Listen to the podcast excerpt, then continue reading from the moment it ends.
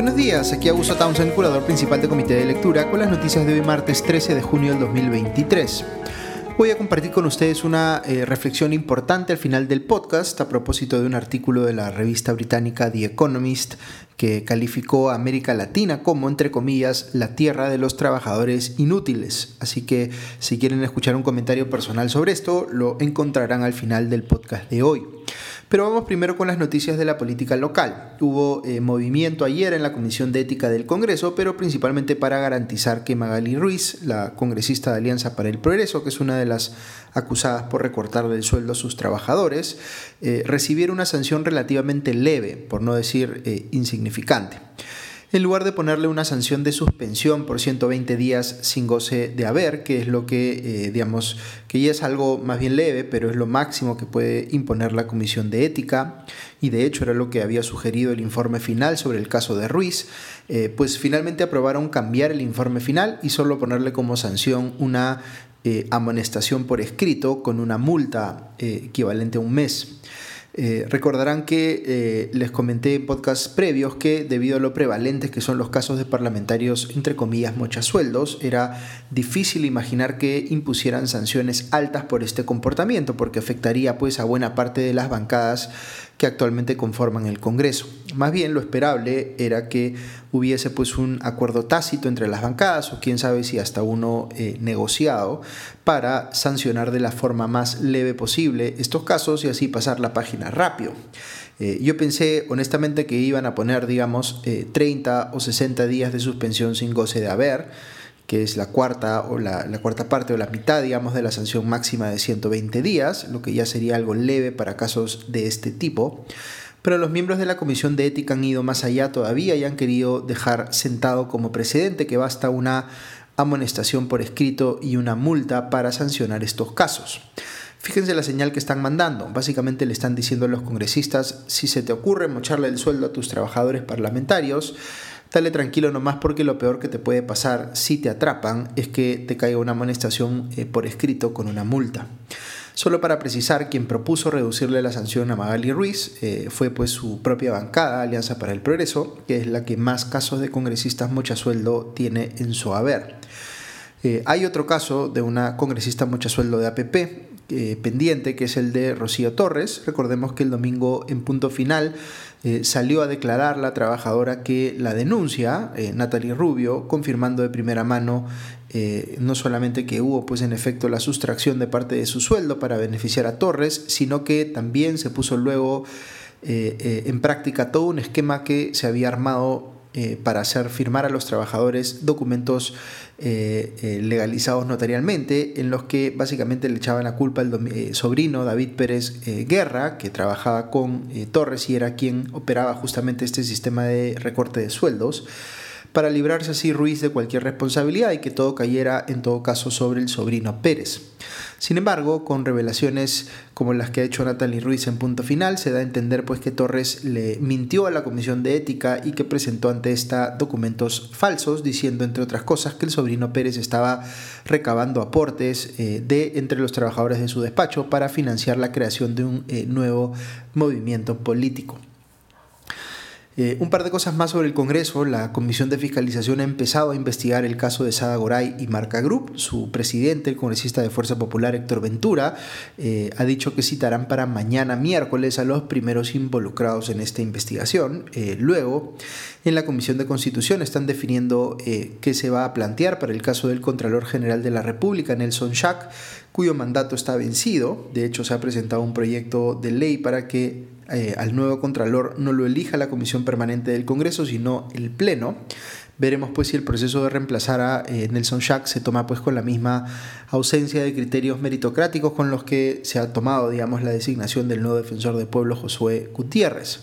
Eh, el presidente de esta comisión, el congresista de Fuerza Popular Nano Guerra García, estuvo por su parte entrevistado en RPP y dijo que él cree que la propuesta de retorno a la bicameralidad eh, no se debe someter a referéndum porque existe, según dijo, una campaña de desprestigio contra el Congreso y eso llevaría a que el resultado de ese referéndum sea negativo para dicha reforma. Eh, probablemente sea el caso si en efecto se realiza ese referéndum, pero sería bueno escuchar qué plantea Guerra García eh, en cuanto al trabajo político, digamos, que se necesita hacer para que la opinión pública transite hacia favorecer la propuesta de bicameralía que están respaldando porque su comentario en el sentido de que a veces en una democracia representativa un Congreso tiene que aprobar reformas que son impopulares es parcialmente cierto pero no se trata tampoco de ignorar abiertamente a los electores, sino de hacer un trabajo político de pedagogía y convencimiento para explicar por qué algo que le puede parecer negativo al ciudadano promedio, la bicameralidad por ejemplo, en realidad puede ser positivo para sus propios intereses. Pasando a temas del Poder Ejecutivo, veo en el comercio que la Cancillería ha solicitado al gobierno boliviano que deje sin efecto el nombramiento de Lidia Patti Muyisaca como cónsul de ese país en Puno se ha generado una eh, controversia grande en torno a esta designación porque Miyazaka eh, ya estaba oficiando como tal, como cónsul, digamos, pese a que no se había realizado el proceso formal de autorizar su nombramiento por parte del Estado peruano, y esto supone una violación de tratados internacionales. Eh, ¿Quién es Muyisaka? Es una ex diputada del MAS, el Movimiento al Socialismo de Evo Morales, conocida además por ser eh, impulsora de la demanda a la expresidenta boliviana Yanín Áñez por sedición, terrorismo y conspiración, eh, según recuerda el citado diario. Por otro lado, la ministra de Salud, Rosa Gutiérrez, que está pendiente de ser eh, interpelada probablemente y también se conoce que viene circulando una moción de censura en borrador, eh, pues sigue ella buscando acotar su responsabilidad respecto de la crisis del dengue, diciendo que las competencias en salud han sido transferidas a los gobiernos locales y regionales, como diciendo eh, vayan a criticarlos a ellos eh, también. veo que algunos especialistas le están criticando por el énfasis que le está poniendo su gestión a la fumigación como estrategia de contención eh, eh, de la epidemia. Ello hubiese sido fundamental eh, si se hubiese hecho más temprano en el brote, pero con el contagio que ya se ha registrado, es poco probable que las fumigaciones pues, generen un cambio importante. cierro con un par de cosas vinculadas a Pedro Castillo. Leo esta mañana en La República que el Ministerio de Trabajo ha anulado la inscripción del FENATE Perú el sindicato vinculado al expresidente, que fue justamente inscrito con una velocidad inaudita a pocos días de haber asumido el poder Pedro Castillo, eh, con eh, su amigo Iber Maraví estando pues de ministro de Trabajo. Ahora esa inscripción ha sido eh, declarada nula de oficio. Como recuerda la República, a este sindicato se le ha atribuido tener vínculos con el Movadef, el organismo de fachada de Sendero Luminoso. Otro tema vinculado a Castillo es que eh, ha salido ahora su abogado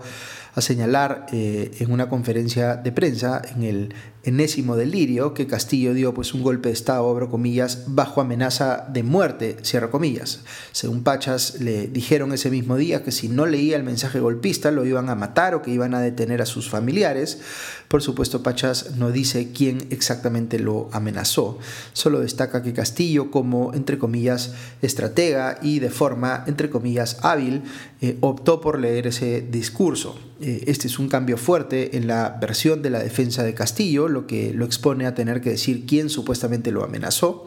Eh, es por supuesto una teoría bastante descabellada, sin ninguna evidencia que la sustente. Basta recordar el video que existe sobre los instantes previos a la lectura de ese mensaje golpista del 7 de diciembre pasado, en el que se ve a un Castillo sonriendo pícaramente con la complicidad de Betsy Chávez. Ok, hasta aquí las noticias de hoy, pero como les ofrecí, eh, un tema que he querido comentarles a manera de reflexión del día es este eh, pequeño escándalo que se ha armado en torno a un artículo publicado en la revista británica The Economist titulado eh, Why are Latin American workers so strikingly unproductive? o traducido al español, ¿por qué los trabajadores latinoamericanos son tan sorprendentemente improductivos? Lo que ha causado mucha indignación es la volada del artículo, es decir, este textito explicativo que va encima del titular y que en este caso decía A Land of Useless Workers o en español una tierra de trabajadores inútiles o inservibles. Eh, merecida indignación, debo decir, porque esta volada es injustificable. Me parece increíble que se les haya pasado en el proceso de control de calidad eh, un texto que no solo es eh, falso, sino deliberadamente ofensivo. La revista ya corrigió la volada y la ha cambiado por una que dice ahora A Land of Frustrated Workers o una tierra de trabajadores frustrados, que sigue siendo problemática pero en menor medida que la anterior. En fin, todo esto genera una avalancha de comentarios en Twitter sobre la supuesta visión condescendiente que tiene la revista británica hacia América Latina y ha recordado, eh, algunas personas han recordado cuando esta publicación ilustró una nota sobre el proyecto de nueva constitución chilena como si este fuera un rollo de papel higiénico. Eh, ciertamente decisiones periodísticas cuestionables,